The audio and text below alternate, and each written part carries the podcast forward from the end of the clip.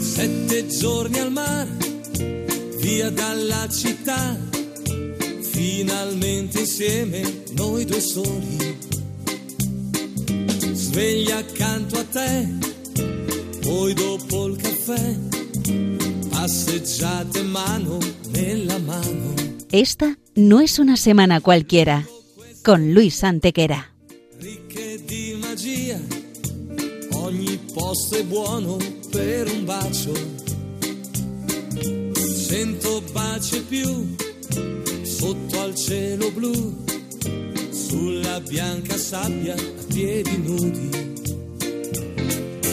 Bella come sei, dolce quando vuoi, con la bronzatura che ti dona più che mai. Non aver paura, sai non finirà. Hola a todos, bienvenidos una vez más al programa Esta no es una semana cualquiera en Radio María con un servidor de ustedes Luis Antequera y Mariate Aragonés. Poi una bibita al bar, come due bambini spensierati in libertà.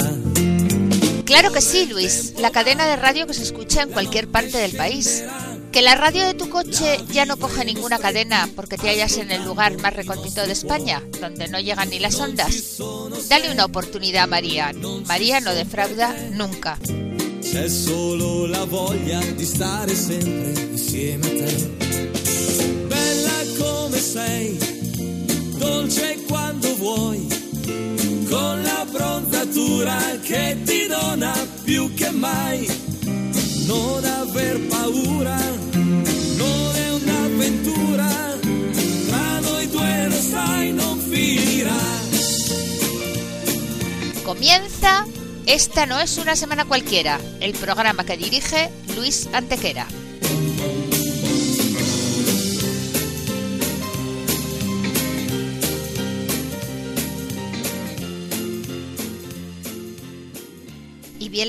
¿Qué semana nos ocupa hoy? Hoy, María, te comentamos la semana que va del 18 al 24, cosas que ni se imaginan nuestros oyentes, porque la historia es así, mejor y más fantástica que la más increíble fantasía. Comencemos pues. Sí, señor, y lo hacemos con la Iglesia, porque en 235 Antero es elegido decimonoveno Papa de la Iglesia Católica, en sustitución de Pontiano, uno de los pocos papas que ha abdicado tal vez el primero.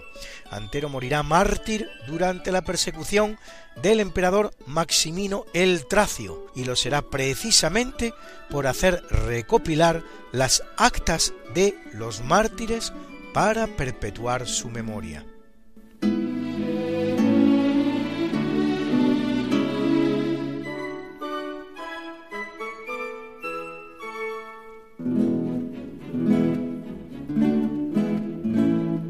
Y 15 siglos después, en 1700, también en semana como esta, Giovanni Francesco Albani, más conocido como Clemente XI, es elegido vicentésimo cuadragésimo tercer papa de la Iglesia Católica.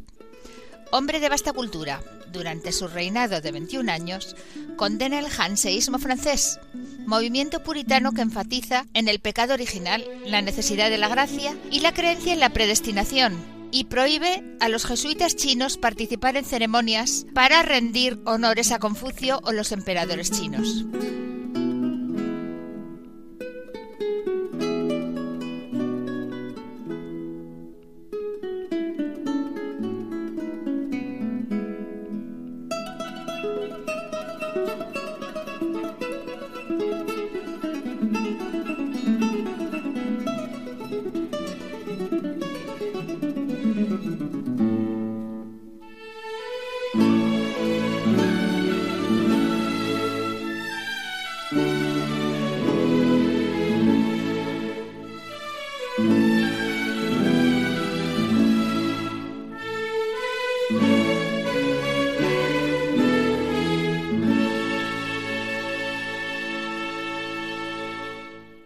284 en Roma es elegido emperador Diocleciano, autor de una de las nueve grandes persecuciones generalmente reconocidas que sufren los cristianos en el Imperio Romano, y también la última, después de las de Nerón, Domiciano, Trajano, Marco Aurelio, Septimio Severo, Maximino, Decio y Valeriano, y al decir de muchos, la más cruel.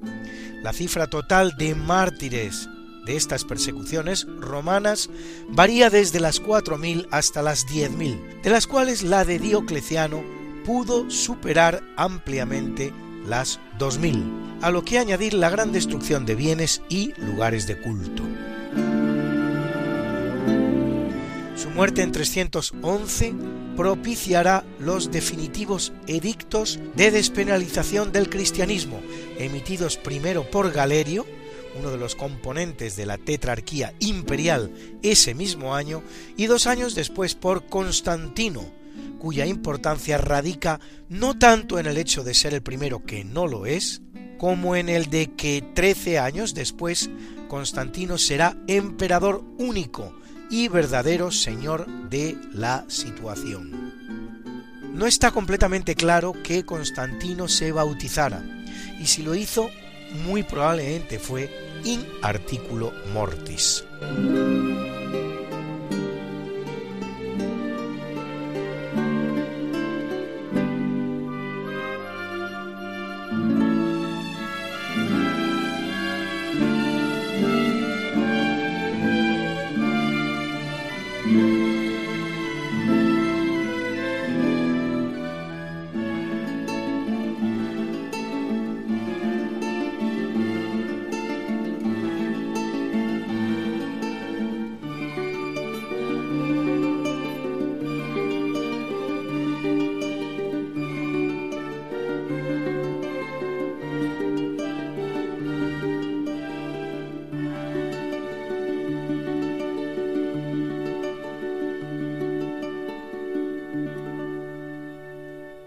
En 326 es consagrada la primera basílica de San Pedro construida en el lugar en el que se encontraba el circo de Nerón, que no es la que hoy día contempla el admirado visitante cuando peregrina a Roma, pero que conocemos bien gracias a varios dibujos que han llegado a nuestros días, se suele decir que si se quiere conocer cómo era esa primitiva basílica de San Pedro en Roma, lo mejor que se puede hacer es visitar la basílica de Santa Anastasia al Palatino, en el Monte Palatino, en la misma ciudad de Roma.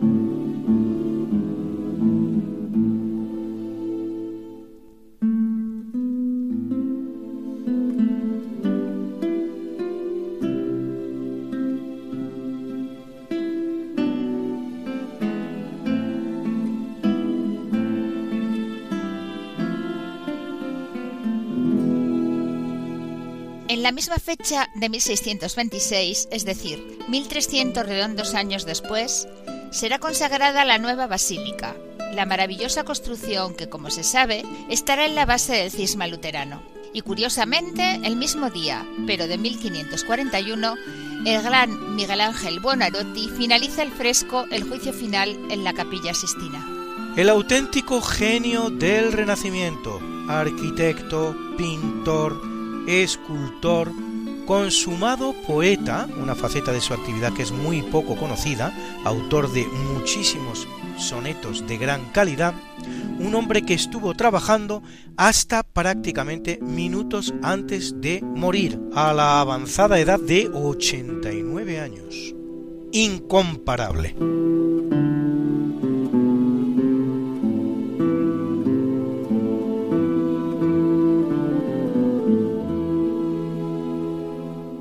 Y sin salir del campo de la historia de la Iglesia, es una semana propicia a las excomuniones, porque en 1210, en el marco de la rivalidad entre el papado y el imperio, el papa Inocencio III excomulga al emperador Otón IV. Y en 1282 el papa Martín IV excomulga al rey Pedro III de Aragón. ¿Qué ha pasado? Pues ha pasado que al ocurrir las conocidas como vísperas sicilianas, el pueblo de Palermo se revela contra su rey, el francés Carlos de Anjou, y llama en su defensa a Pedro III de Aragón, casado con Constanza de Sicilia, y lo corona rey, algo que contraría la política exterior de Martín IV, el cual va a excomulgar a Pedro y no solo revoca su derecho a la corona siciliana, sino también el que tiene a la corona de Aragón. Rencoroso nuestro Papa, si bien es verdad que con escaso éxito.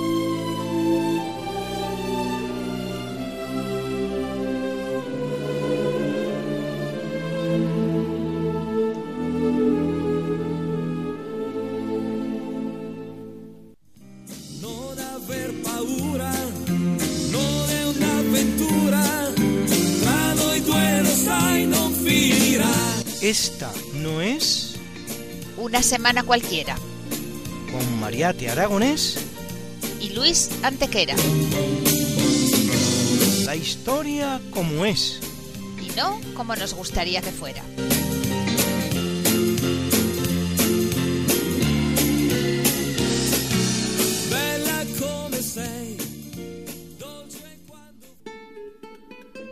A 22 días del mes de noviembre de este año, 1462, llegaron a la ciudad de Jaén dos condes de la pequeña Egipto, que se llamaban el uno don Tomás y el otro don Martín, con hasta 100 personas, entre hombres, mujeres y niños, sus naturales y vasallos.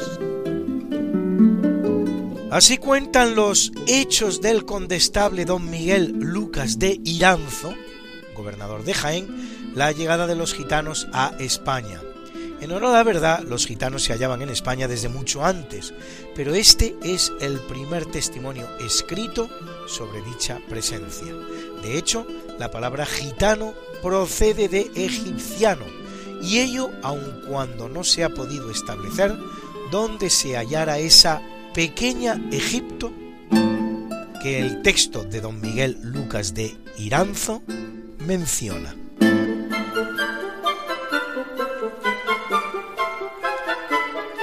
En 1490 en Valencia, Joanot Martorell publica Tirant lo Blanche, uno de los 63 libros que se tienen clasificados hoy día como pertenecientes a la categoría de los libros de caballería, junto a los ciclos de Amadís de Gaula, Belianís de Grecia, Clarián de Landanís y otros muchos, los cuales se hallan en la pequeña génesis de la gran novela de la historia de la literatura, el universal Don Quijote de la Mancha, escrito por Don Miguel de Cervantes Saavedra.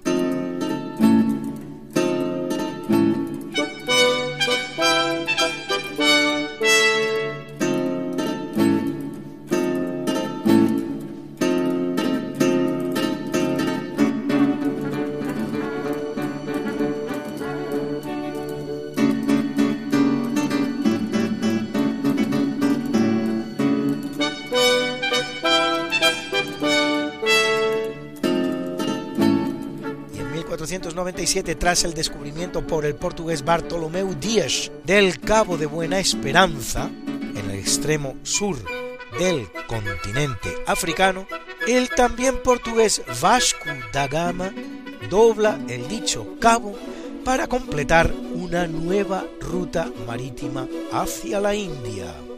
Por el Tratado de Tordesillas, España y Portugal se habían repartido el mundo y con él las rutas marinas.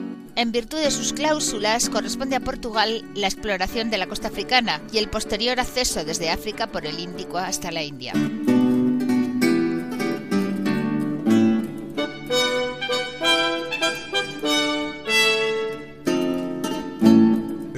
Capítulo siempre fecundo de la conquista, colonización y evangelización de América por los españoles, que va a permitir el tránsito de los indígenas americanos del neolítico al renacimiento en apenas dos generaciones, un tránsito que a los europeos había costado 7.000 años, en 1520 la flota que dirige Fernando de Magallanes navegante portugués al servicio de España, atraviesa el estrecho que llevará luego su nombre y divisa Chile, al que Diego de Almagro, su descubridor por tierra, llegará desde el continente 16 años más tarde. Y en 1542 se promulgan las leyes nuevas que reginan en América, unas leyes muy progresistas que suponen un gran paso adelante en el camino que recorre la humanidad hacia la proclamación de los derechos humanos universales.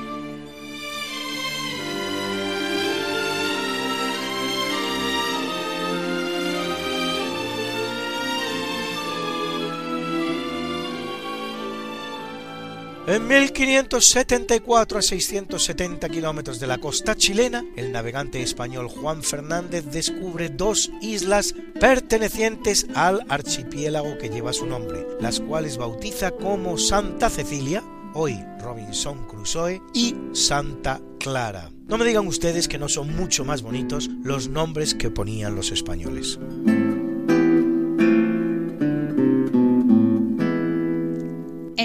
1933, el aviador estadounidense Jimmy Ángel avista desde su avión el Salto Ángel en Venezuela, de 979 metros, el más alto del mundo, al que, como se ve, presta nombre el aviador.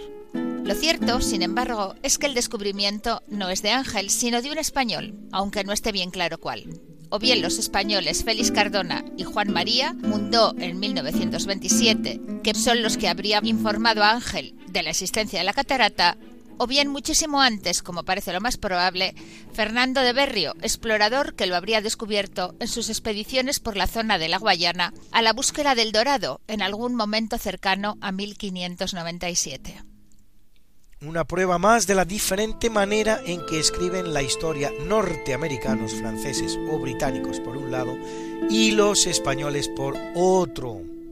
Avergonzados como estamos muchos de nosotros de todo lo realizado desde los tiempos de los romanos y de las consecuencias que ello tiene luego.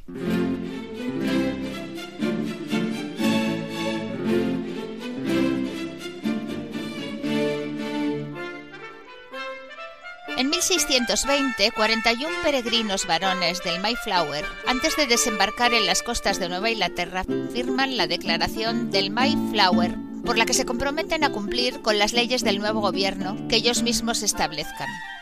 Al mes siguiente fundan en Estados Unidos una ciudad a la que llaman Plymouth, como aquella de la que habían zarpado en Inglaterra.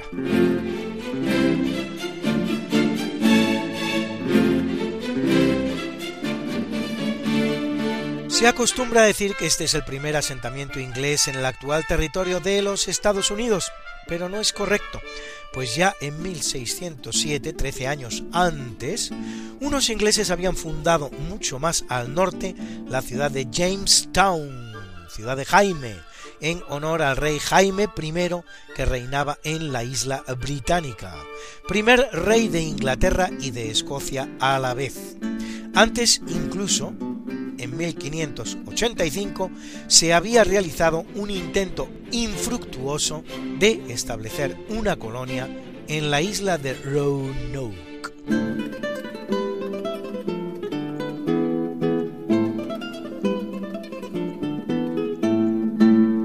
En 1682 el Papa Inocencio XI declara falsos los llamados libros plumbios del Sacromonte,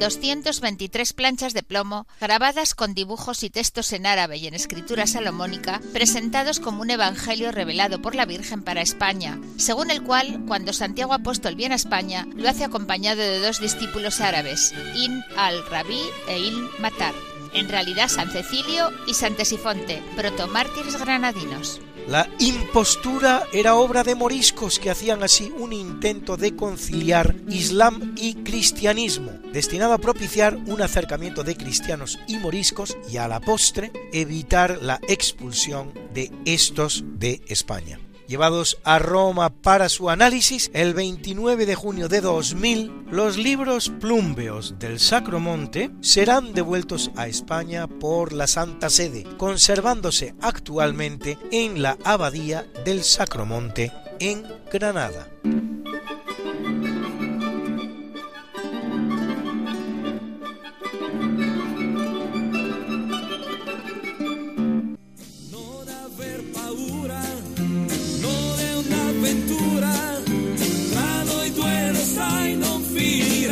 ¿Quieres ponerte en contacto con nosotros, contarnos algo o hacer alguna sugerencia? Puedes hacerlo por correo electrónico escribiendo a Esta no es una semana cualquiera, sin puntos, ni guiones ni espacios, arroba radiomaria.es. Esta no es una semana cualquiera, arroba radiomaria.es.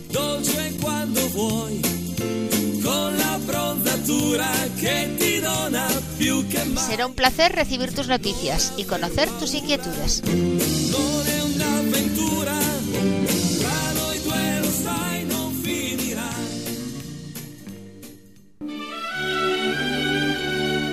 En 1859 de los astilleros de Tolón, en Francia, sale La Gloire, la gloria,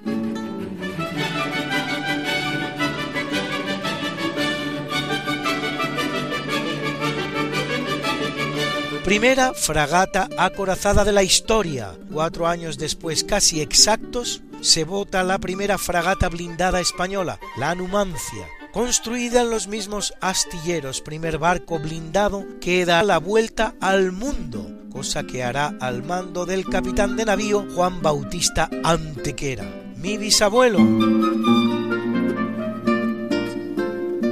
Después de haber participado en 1865 en la famosa campaña del Pacífico, una guerra, a decir verdad, absurda entre España de un lado y Chile y Perú de otro, que no tendrá consecuencias territoriales de ningún tipo y que en el fondo solo expresa la animadversión que se tenían por aquel entonces la antigua España y las noveles repúblicas americanas, independizadas apenas 30 años antes.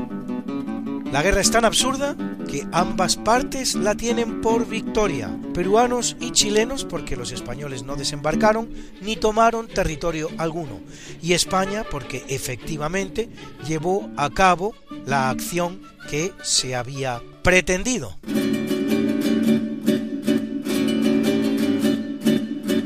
Escarmiento a las levantiscas repúblicas que estaban llevando a cabo unas represalias previas contra trabajadores españoles en su territorio.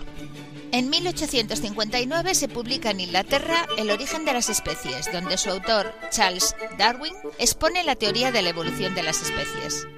Una teoría que no es exactamente innovadora, o por lo menos no tan innovadora como se nos hace creer, sino objeto a su vez de una larga evolución, la cual comienza en autores tan antiguos como los griegos Anaximandro o Empédocles, y pasa por científicos como el árabe norteafricano del siglo VIII, Al-Yaiz, autor del libro de los animales, los franceses Charles Bonnet o Jean-Baptiste Lamarck, y que se verá ampliamente completada después con trabajos como el del sacerdote católico francés Pierre Teilhard de Chardin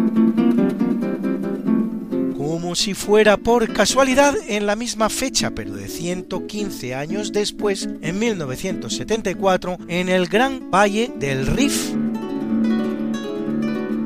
en África, el paleoantropólogo estadounidense Donald Johansson halla los restos de Lucy, una mujer adulta de la especie Australopithecus afarensis, de 3.200.000 años de edad, que ya camina erguida, uno de los eslabones perdidos en el camino que conduce del mono al hombre. Unos 150.000 años de antigüedad se otorga a los primeros homínidos.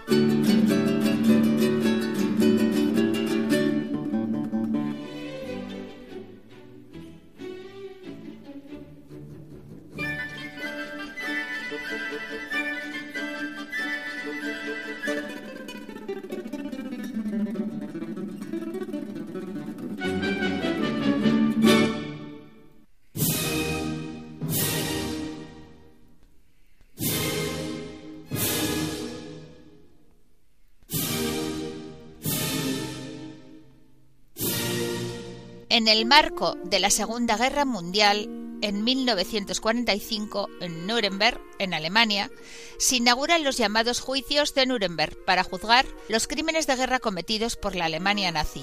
Un conjunto de 13 juicios con 611 encausados, de los que el más importante, el llamado juicio principal o genéricamente juicio de Nuremberg, juzgará los crímenes de guerra cometidos por 24 altos cargos de Hitler. Para la celebración de este juicio principal se va a componer un tribunal con cuatro magistrados titulares y cuatro suplentes, a razón de dos británicos, un titular y un suplente, dos soviéticos, dos norteamericanos y dos franceses, siempre un titular y un suplente. Tribunal que el 1 de octubre de 1946 dicta 12 condenas a muerte, de las cuales no se ejecutan tres, dos por suicidio previo, de los condenados y una por haber sido juzgado en ausencia. Tres cadenas perpetuas, cuatro condenas temporales, dos de 20 años, una de 15 y otra de 10, junto a tres absoluciones y dos juzgados sin condena, uno por suicidarse antes de comenzar el juicio y otro por senilidad.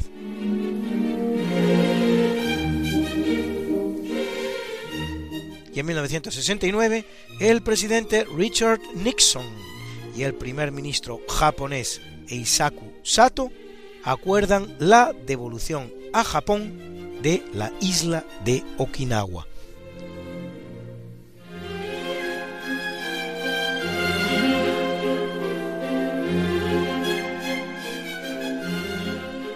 y ahora dos hitos en el campo del formidable avance de las comunicaciones acometido en el último tercio del siglo XX.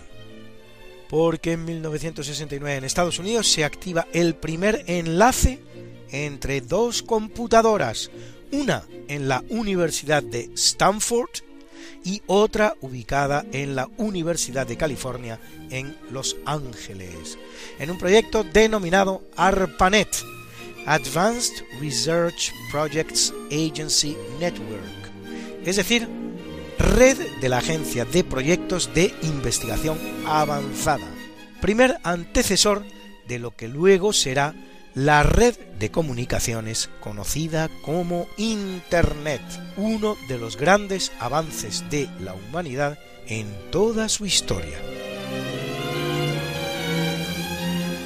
y en 1977 el avión anglo-francés supersónico Concorde despega de París con 140 pasajeros a bordo y llega a Nueva York en 3 horas 38 minutos, inaugurando así el servicio de línea supersónica regular entre París y Nueva York, alcanzando una velocidad máxima de 2.140 km hora.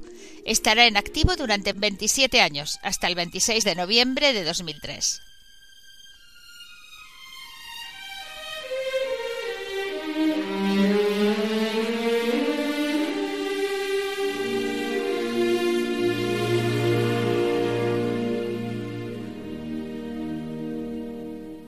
En 2001, la Asamblea Nacional de Turquía ratifica las enmiendas al artículo 41 de la Constitución que estipula la igualdad de los cónyuges, algo que en Occidente damos por sentado pero no es tan fácil de encontrar en otros países árabes y musulmanes. Y ya puestos, ¿cuál es la diferencia existente entre un árabe y un musulmán? Pues bien, árabe es una raza, musulmán es una religión. Los países árabes son una veintena y de hecho no todas las personas árabes aunque sí una gran mayoría, son musulmanas. Hay árabes no musulmanes, y bastantes, en Irak, en Siria o Egipto. Los países musulmanes son, en cambio, 50, 20 de ellos árabes, 30 no. Turquía, Irán o Afganistán, por citar solo tres de los que generan más confusión, son países musulmanes, pero no árabes.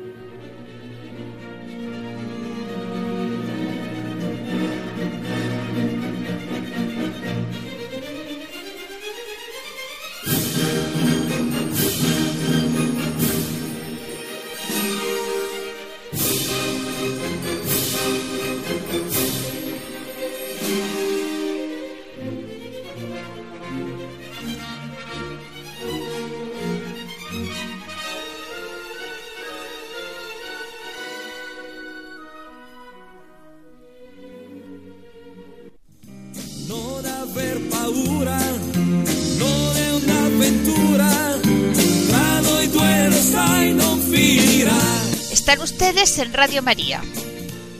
En su transistor, en su ordenador, en su teléfono, en su iPad, en su televisor, en su radiolina. Esta no es una semana cualquiera. Con Luis Antequera y María T. Aragonés.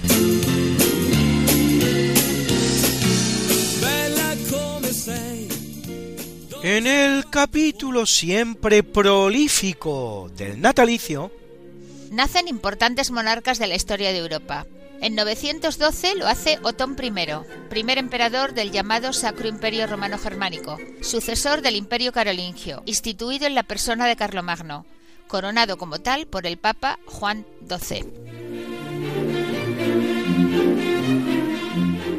Y en 1221 en Toledo, Alfonso X el Sabio, rey de Castilla y de León, que impulsa la reconquista española con las conquistas de Orihuela, Murcia, Alicante, Jerez y Cádiz. Ahí es nada, ¿eh? E incluso se postula como emperador del Sacro Imperio Romano Germánico, apoyado en los derechos que habría recibido de su madre, Beatriz de Suabia. Pero si por algún aspecto de su reinado es recordado Alfonso X es por el gran impulso que brinda a las artes, las letras y la cultura, con obras literarias como las Cántigas de Santa María, de su propia mano, o jurídicas como el Gran Código de Derecho, que son las siete partidas. Promueve también la Escuela de Traductores de Toledo.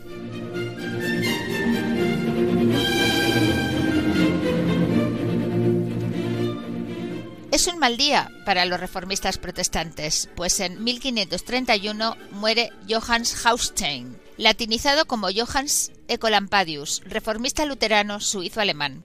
Y en 1572 lo hace John Knox, sacerdote escocés, líder de la Reforma Protestante en Escocia, fundador de la rama protestante conocida como presbiterianismo.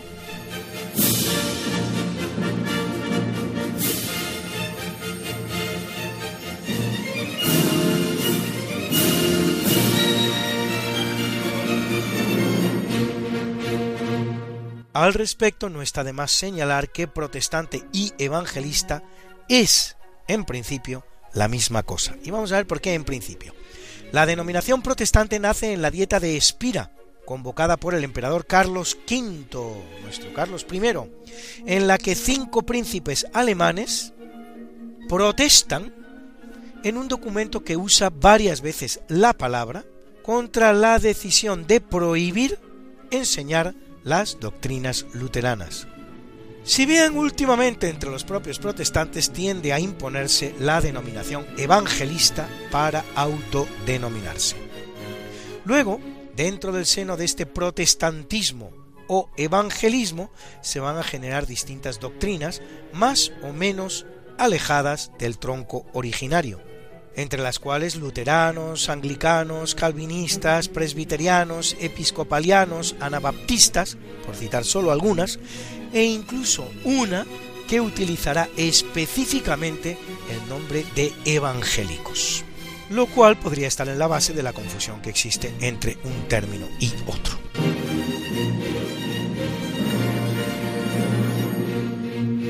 Y nace en 1522 el conocido como conde Egmont, noble holandés que se levanta contra su rey, Felipe II de España, delito que entonces se penaba en España, pero no solo en España, sino en todo el mundo, y hay que ver cómo se hacía en algunas partes, como notablemente en Inglaterra, con la pena capital, por la que pasará Egmont en 1568.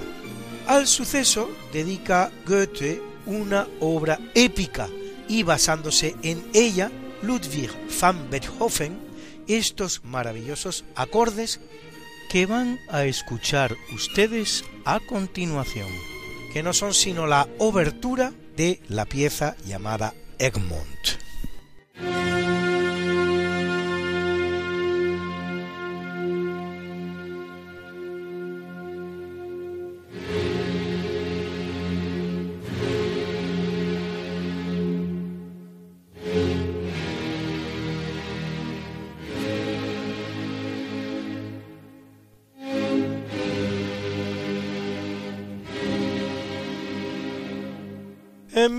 1713, el que nace es Fray Junípero Serra, franciscano español, fundador de nueve misiones españolas en la Alta California, en el territorio que forma parte hoy día de los Estados Unidos, usurpado a México en 1848, que lleva a los indígenas la fe católica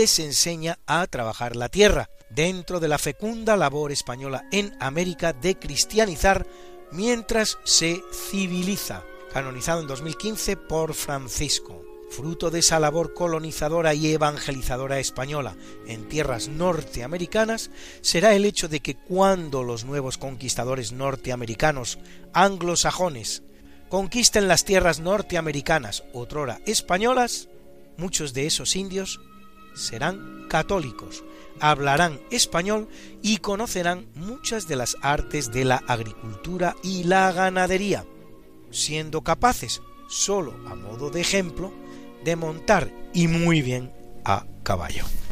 A que ahora entienden un poquito mejor las películas del oeste. Hay una escena muy curiosa en la película Fort Apache de John Ford, en la que un sargento del ejército norteamericano aparece haciendo la traducción de la conversación entre el jefe de la unidad norteamericana y el jefe indio.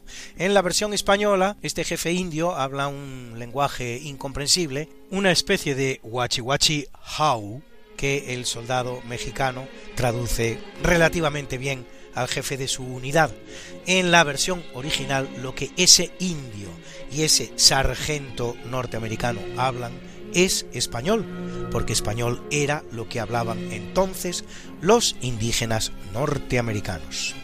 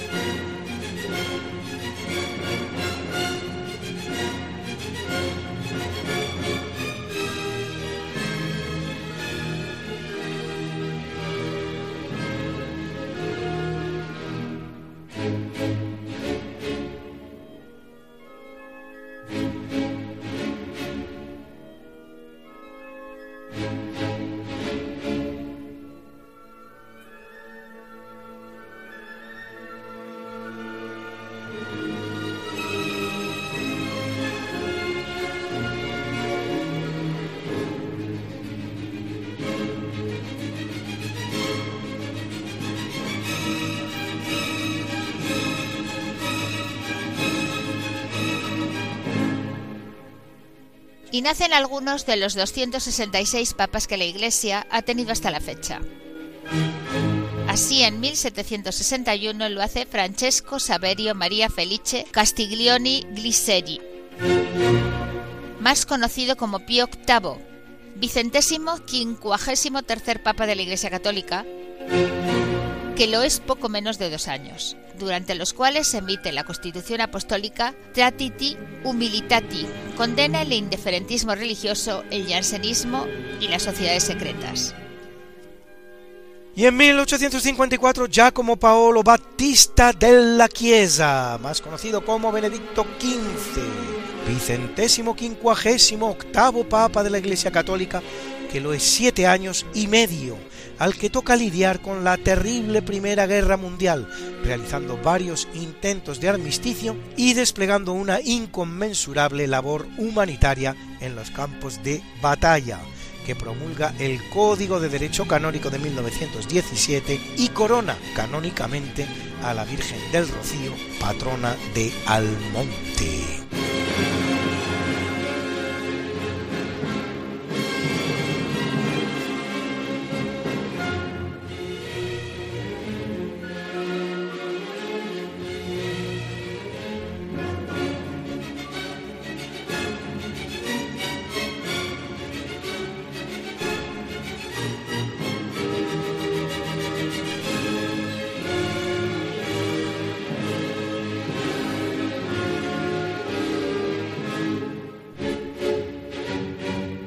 También en esta semana algunos de los grandes músicos de la historia española de la música. Así, en 1876, Manuel de Falla y Mateu, autor de obras como El retablo de Maese Pedro, El sombrero de tres picos o El amor brujo.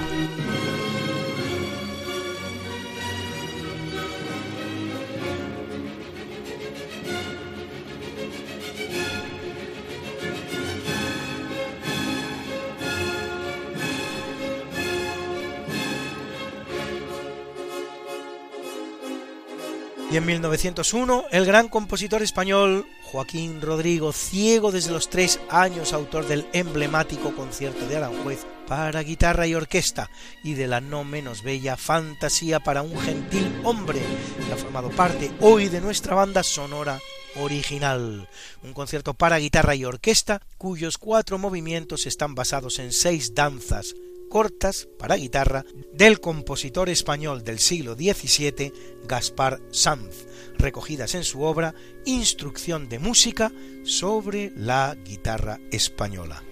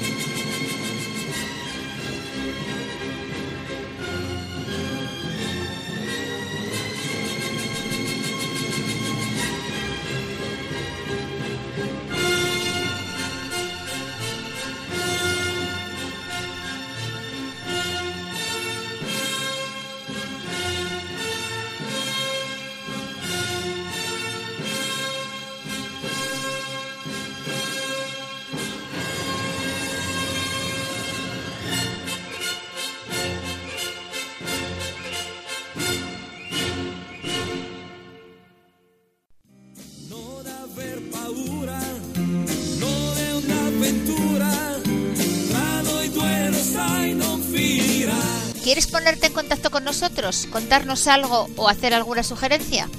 Puedes hacerlo por correo electrónico escribiendo a Esta no es una semana cualquiera, sin puntos, ni guiones ni espacios, arroba radiomaria.es.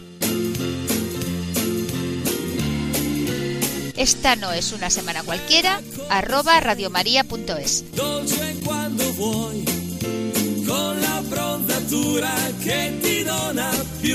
Será un placer recibir tus noticias y conocer tus inquietudes.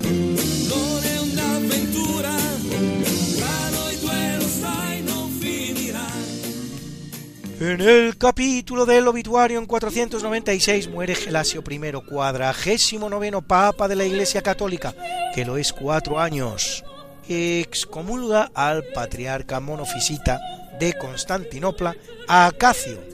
Introduce en la liturgia el Kyrie eleison, Señor ten piedad, y sobre todo fija el canon de las escrituras que ha llegado prácticamente a nuestros días, con muy pocas variaciones, compuesto por los cuatro evangelios, Mateo, Marcos, Lucas y Juan, los hechos de los apóstoles, las catorce cartas de Pablo, las tres cartas de Juan, las dos cartas de Pedro, la de Santiago, la de Judas y el Apocalipsis.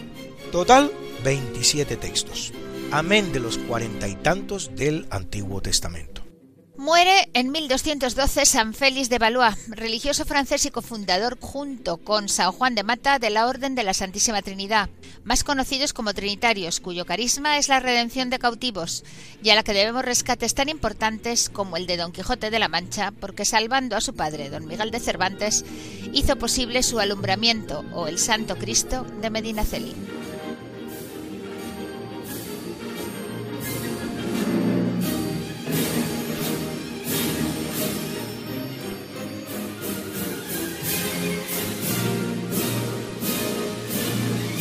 Y en 1534 muere en Madrid Beatriz Galindo, la gran representante femenina del humanismo español y preceptora de la reina Isabel I la Católica y de sus hijos, y fundadora de instituciones como el Hospital de la Santa Cruz o el Convento de la Concepción Jerónima.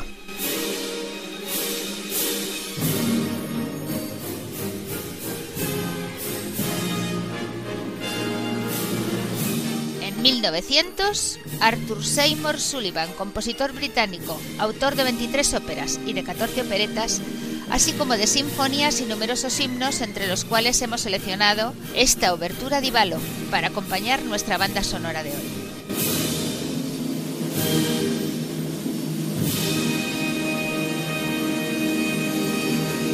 En 1902, en circunstancias poco claras que no excluyen el suicidio, muere Alfred Krupp, industrial alemán que consolida y amplía la fábrica de aceros fundada por su abuelo Friedrich Krupp, recordado por el compromiso social con sus trabajadores, para los que crea el asentamiento de Altenhof, cerca de Essen, elegantes viviendas en las que los mismos vivían de manera gratuita, autor además de la Vía Krupp, un serpenteante y precioso camino sobre la bellísima costa de la isla de Capri, en Italia.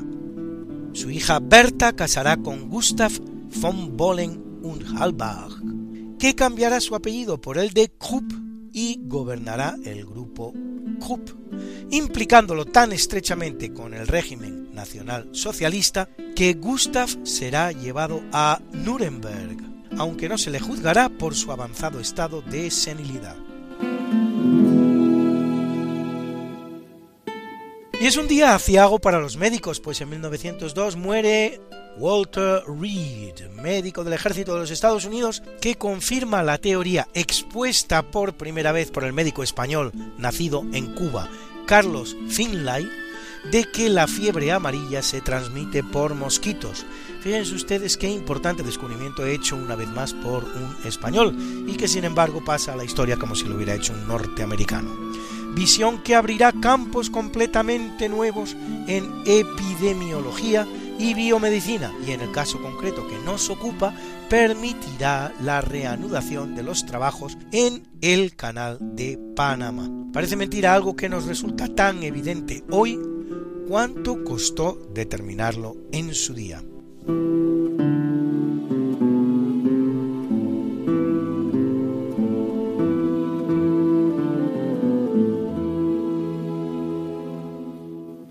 1905, John Scott Bardon Sanderson, fisiólogo inglés que ya en 1871 informa de que el penicillinum inhibía el crecimiento de bacterias, por lo que se le considera uno de los precursores del descubrimiento de la penicilina realizado por Alexander Fleming en 1929, 58 años después.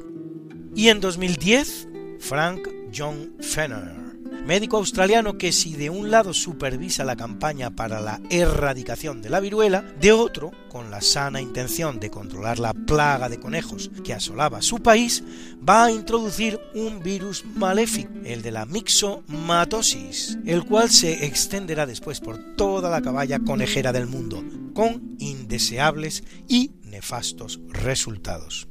Entre los síntomas de la maléfica mixomatosis, uno muy evidente, la hinchazón que producía en los ojos de los conejos.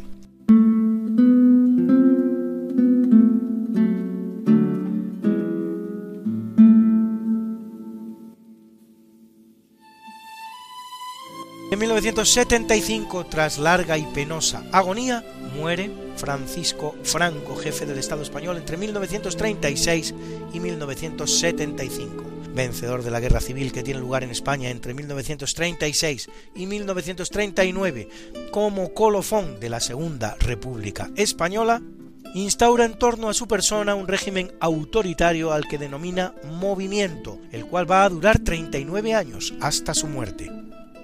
Franco mantendrá al país fuera de la Segunda Guerra Mundial, salvará del holocausto nazi a un número de judíos no inferior a los 40.000, según reconocen los más importantes historiadores del tema, como el judío antifranquista Jaim Avni o el alemán no menos antifranquista Bernd Rotha. Funda la Seguridad Social Española, dota al país de una serie de infraestructuras entre las que destacan vivienda, carreteras y pantanos, y promueve un crecimiento económico que propicia la irrupción en España de una extensa clase media, situando a España como octava potencia industrial del mundo. Su fallecimiento se va a producir curiosamente el mismo día que se produjera, pero en 1936, el de varias figuras señeras del convulso panorama político español del primer tercio del siglo XX. De un lado, el anarquista Buenaventura Durruti, por heridas de guerra. De otro, el falangista José Antonio Primo de Rivera, fusilado en Alicante por las autoridades republicanas. Y de otro, Antonio Rivera, miembro de Acción Católica, conocido como el Ángel del Alcázar, muerto en el asedio del Alcázar de Toledo durante la Guerra Civil.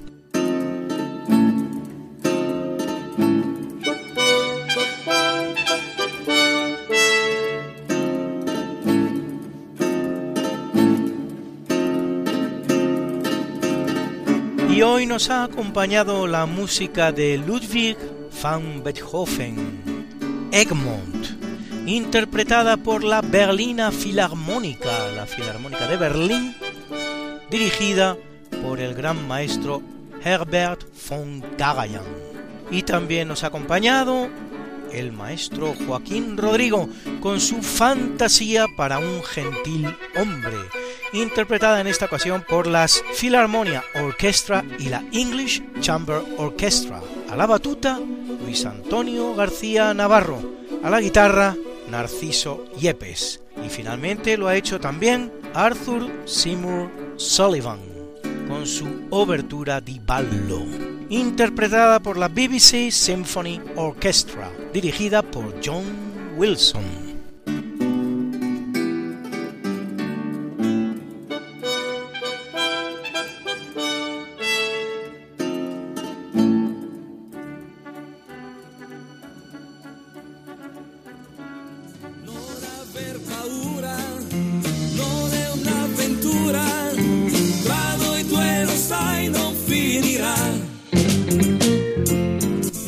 Amigos, esto ha sido todo por hoy en Esta no es una semana cualquiera, el programa de Radio María en el que te contamos la historia como es y no como nos gustaría que fuera. Esperamos que lo hayas pasado bien conociendo un poco mejor nuestra historia, la de la Iglesia, la de España, la del mundo, la de la humanidad en definitiva, que eso es lo que somos todos, parte de la misma humanidad.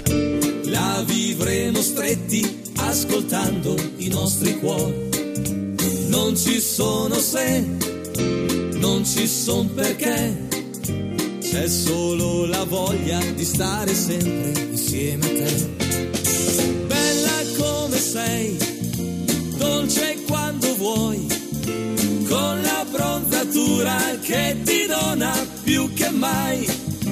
Non aver paura, non è un'avventura, tra noi due lo sai non finirà. Esta no es una semana cualquiera. ¿A que teníamos razón? La historia como es. Y no como nos gustaría que fuera. Hasta el próximo programa. Hasta pronto. Se despiden de ti. Mariate Aragonés. Y Luis Antequera. Lungo queste vie, ricche di magia, ogni posto è buono per un bacio.